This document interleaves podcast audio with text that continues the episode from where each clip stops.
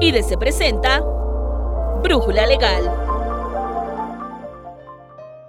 En el capítulo anterior de Brújula Legal abordamos un panorama amplio de deberes y obligaciones de los trabajadores y patrones con la implementación de la NOM 037. En este episodio podrás escuchar la forma más práctica para evitar riesgos laborales para los empleados que están teletrabajando. Soy Nancy Escutia y te invito a quedarte con nosotros.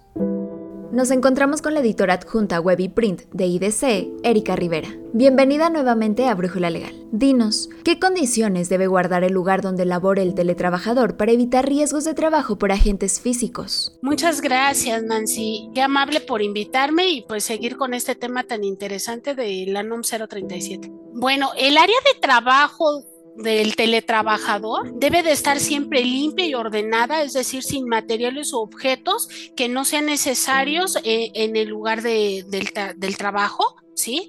Debe de ser una área iluminada, ya sea por luz natural o artificial, obviamente que no provoque que el trabajador se, deslumbre debido al exceso de, la iluminación o por una mala ubicación de, las lámparas, ¿no? Debe de cuidarse de que la iluminación también al trabajador no le genere algún tipo de fatiga visual por una iluminación deficiente. El lugar de trabajo debe de contar con una temperatura y, ventilación adecuada. ¿Qué quiere decir esto? Que el trabajador lo considere que es agradable para el tipo de actividad y el tiempo que va a desarrollar esa propia actividad, ¿no? Em, también se debe de cuidar que esa área de trabajo tenga un, un, nivel de ruido que no le impida el que se concentre para realizar su trabajo, ¿no? Salvo que el ruido ambiental eh, pudiera estar a, a, cargo o controlada por algún tercero, ¿no? Pero si no, se debe de cuidar que el ruido no lo desconcentre. Y en el caso de factores ergonómicos, el lugar de trabajo del colaborador debe de permitirle que siempre se sienta cómodo cuando realiza sus tareas, ¿no? De tal manera que evite que su espalda, sus hombros, su cuello eh, acumulen tensiones. Eso es lo que debemos de considerar en esto, ¿no? Y, y ¿Y cómo podemos asegurarnos de que el trabajador se sienta cómodo? Bueno, pues primero proporcionarle un escritorio, una mesa o, un plano de trabajo eh, donde el, el trabajador o el teletrabajador pueda apoyar cómodamente sus brazos, ya sea sentado o de pie, que no tenga accesorios bajo el escritorio o esa mesa de trabajo que le impidan una colocación, que, una colocación cómoda de las piernas, ¿no? Y también que no tenga algún elemento o algo que le pudiese generar un, un riesgo, ¿no? Eh, en cuestión de la silla, bueno, pues esta silla puede ser ergonómica o de otro tipo, pero eso sí, siempre apropiada para las actividades que el trabajador, el teletrabajador va a realizar. Y en el caso de algún accesorio o algún aditamento ergonómico que le proporcione el patrón al trabajador o ya sea postural, bueno, que realmente esos aditamentos, bueno, cumplan con el objetivo, ¿no? Que es el hecho de que el trabajador acumule tensión, ¿no? A lo mejor un, buen teclado, a lo mejor un, un, mouse que pues le permita pues en algún momento dado, este, pues esos movimientos repetitivos y demás, bueno, pues le provocan el menos daño posible a su sistema esquelético, ¿no? Los riesgos psicosociales son también un punto a tomar en cuenta. ¿Qué nos puedes decir sobre esto para evitarlos? Bueno, en primer punto es de que el espacio físico donde se desarrolle el trabajador debe de permitirle cierta privacidad dentro de su jornada de trabajo. ¿Esto qué quiere decir? Bueno, pues evitar en lo que es en, pues lo razonablemente posible que cualquier persona ajena a, a, su trabajo pues le pueda este, interrumpir, ¿no? O afectar la realización de sus actividades. Ese sería el primer punto. El segundo es de que pues, se observe una perspectiva de género, ¿no? Que permita conciliar el trabajo con su vida familiar y personal. ¿Qué quiere decir esto? Bueno, que el patrón debe de considerar eh, la posibilidad de darle cierta flexibilidad al trabajador cuando desarrolle su trabajo. ¿Cómo lo podría hacer? Bueno, este, considerando la situación muy particular del teletrabajador, a lo mejor proporcionar ciertos eh, o, acordar ciertos espacios eh, de, descanso, ¿no? Que al trabajador le permitan, bueno, la atención de, de ciertas responsabilidades familiares que pudiese tener, ¿no? Eh, hablando en específico, si se trata de una mujer, bueno, pues este, permitirle un descanso que ella pudiese utilizar, si es madre de familia, pues para ir a, recoger a, su, a sus niños a la escuela, ¿no? Por poner un ejemplo. Otro punto que se pudiese considerar es de que se cuenten con los, con los mecanismos de comunicación eh, muy bien establecidos en relación de el del teletrabajador al patrón eh, cuando él mm, sea víctima de un caso de violencia familiar. ¿Qué quiero decir esto? Bueno, que el trabajador sepa a quién acudir o en qué canal acudir, que sepa que el patrón le va, lo va a poder canalizar y todo para que le ayuden a, su tema de violencia familiar y que el patrón va a hacer lo posible por separarlo o trasladarlo de su de ese trabajo de, esa modalidad de trabajo de teletrabajo al trabajo presencial ya sea de manera temporal o definitiva eh, de acuerdo a la situación en particular que vive el trabajador. ¿No?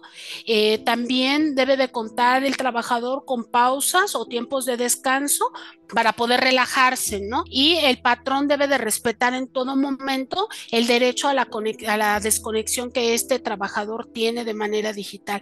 ¿Qué implica esto? Bueno, que el patrón, que el trabajador eh, no deba atender este, por ningún motivo después de la conclusión de su jornada de trabajo o bien en, esos, en esas pausas de descanso que tenga o en sus vacaciones o en sus permisos que tenga, no tiene por qué atender ningún tema de trabajo. Es decir, que le permita al trabajador realmente descansar y no estar al pendiente siempre de lo que le señala el patrón. Según la NOM, ¿cómo debe capacitarse a los teletrabajadores en materia de seguridad y salud en el trabajo?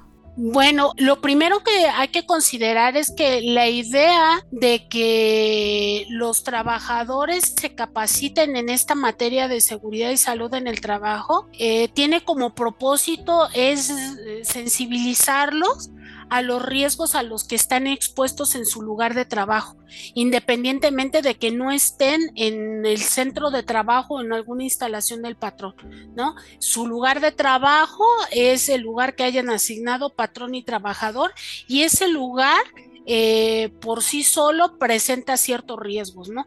Entonces, el patrón debe capacitarlo sobre los peligros que existen en esa área de trabajo, ¿no? Desde que pues tenga alguna postura forzada, algún movimiento repetitivo, si siempre está sentado y todo, si maneja ritmos acelerados de trabajo, si tiene una excesiva carga de trabajo, eh, si se siente aislado, si no encuentra un apoyo social dentro de, de, sus equipos de trabajo o si vive violencia laboral, todos esos elementos, de alguna manera, el trabajador debe de saber que existen y debe de saber qué es lo que debe de hacer para inhibir lo más que se pueda, pues el deterioro de su salud, ¿no? Eh, con las recomendaciones, obviamente, aplicando obviamente las recomendaciones que el patrón le dé, ¿no? El otro objetivo es sensibilizar al teletrabajo trabajador sobre uno que conoce la política de teletrabajo de la empresa y cómo se debe de aplicar esta, esta política de teletrabajo. Hay que recordar que esa eh, política de teletrabajo no es otra cosa más que un conjunto de, reglas que regulan la forma en que él debe de trabajar en su lugar de trabajo de forma segura y saludable. ¿Y esto por qué es así? Pues para evitar, ¿no?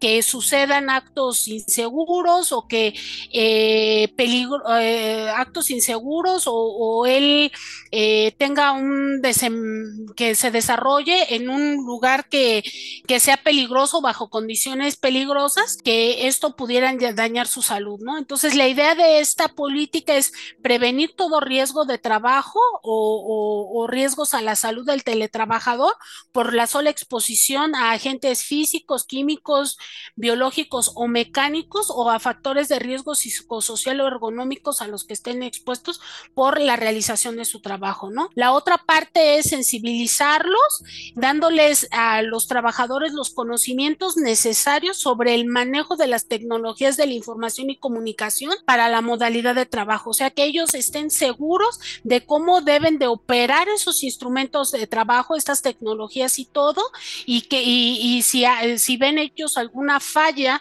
o algún inconveniente que se pudiese presentar, sepan a quién tienen que acudir para que de inmediato se, se arreglen estos, estos problemas, ¿no? Muchas gracias por estar con nosotros. Esperamos tu participación en próximas emisiones. Muchas gracias a ustedes, que estén muy bien y en el IDC nada más quisiera recordarles que en la edición 435 en IDC estamos hablando con profundidad sobre el contenido de esta norma y que también estén al pendientes de próximas entregas que haremos un análisis respecto a esta NOM 037 que pues tiene muchas cosas nuevas en relación a lo que establece la propia Ley Federal de Trabajo en, en el capítulo de teletrabajo. Gracias. En IDC tenemos una gran cantidad de especialistas que aportan sus opiniones y respuestas a los principales temas legales que ocurren en México y en el mundo. Comparte este contenido y ayuda a que todos tengan una solución a esa duda fiscal, laboral, de seguridad social, de comercio exterior o jurídica que los aqueja. Si tienes más dudas sobre este y otros temas, nuestro servicio de consultoría, que es exclusivo para suscriptores, está disponible de 8 a.m. a 5 p.m. de lunes a jueves y de 8 a.m. a 3 p.m. los viernes. Si aún no cuentas con tu edición digital, ¿qué esperas? Nuestra fuerza de ventas ya está esperando tu llamada al 55 44 40 22 93. Agradecemos en producción y realización a Alan Morgan. Nos escuchamos en la siguiente Brújula Legal. Se despide Nancy Scutia.